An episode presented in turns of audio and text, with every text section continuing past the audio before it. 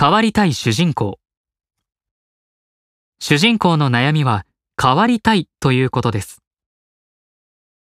なんか今の俺、すげえ普通。すげえ普通の会社員。普通が一番難しいなんて言うけど、嘘だね。だって多いから普通なんだよ。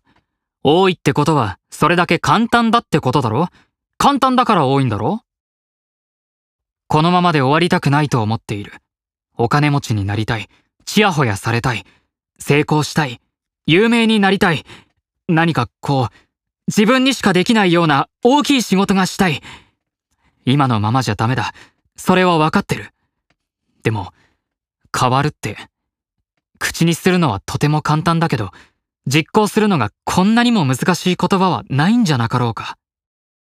夢を叶える像14ページ。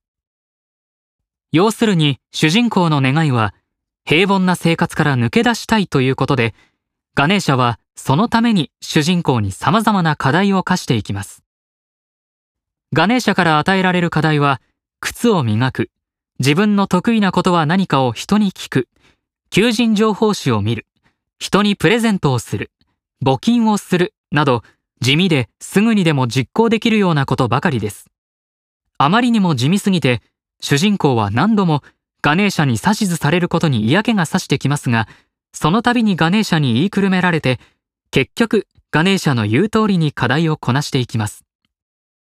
ガネーシャは何しろ自称神様で、本当かどうかはわかりませんが、アインシュタイン、ニュートン、モーツァルト、ピカソ、ビル・ゲイツなど数々の偉人たちを自分が育てたと言い張ります。